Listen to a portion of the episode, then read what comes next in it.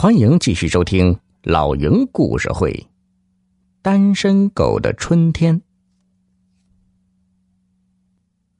孟小兰半天没有说话，白鹏飞问他怎么了，他回了一个笑脸儿，说声有事儿就下线了。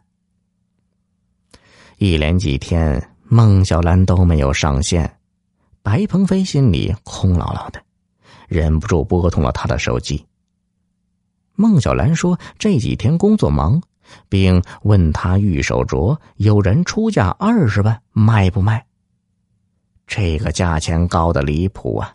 白鹏飞可不想骗人，他见孟小兰认真了，急忙说：“祖传东西不能卖。”孟小兰停了好一会儿，又问：“那非得五十万不行吗？”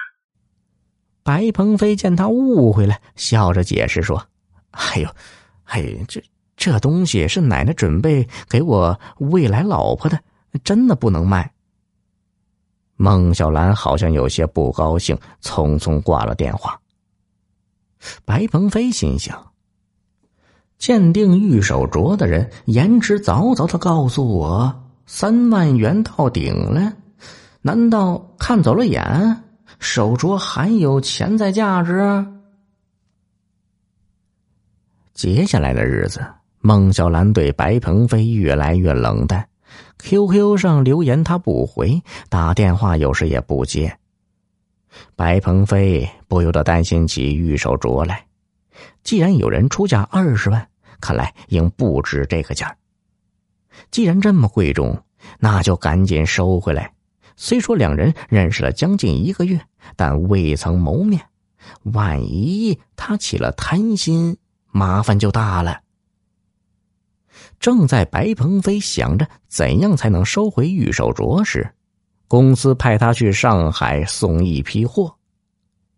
到了上海，他处理好公司的事务，就打电话给孟小兰，说要见他。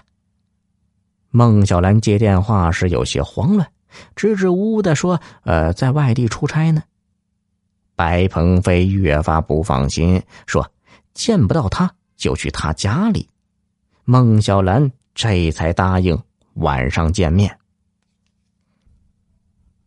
在一个茶馆里，白鹏飞见到了孟小兰，她本人比照片还漂亮，只不过面容有些憔悴。她身后跟着一个虎背熊腰的男人，不用说，一定是她男朋友。两人一番寒暄后，白鹏飞提起手镯的事，孟小兰递给他一个手提袋他打开一看，里面全是百元大钞。白鹏飞很惊讶，问他是怎么回事。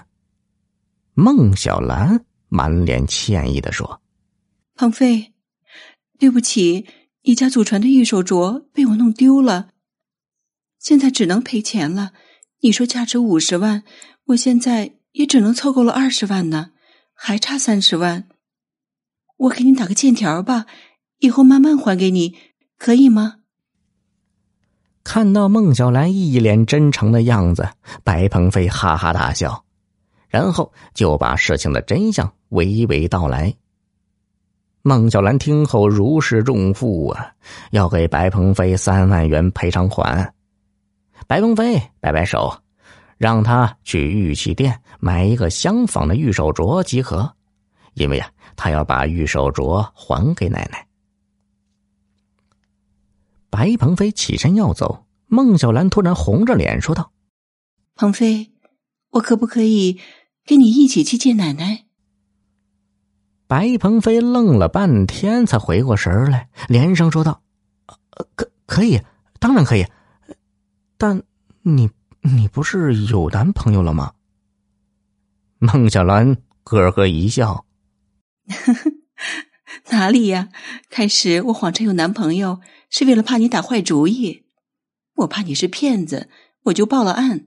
这个人是警察，是护送我来见你的。一个月后，白鹏飞跟孟小兰一起见到了奶奶。奶奶见到孟小兰，拉着她的手，笑得都合不拢嘴了。小耳朵们，本集已播讲完毕，喜欢的话，给个专辑满星好评呗。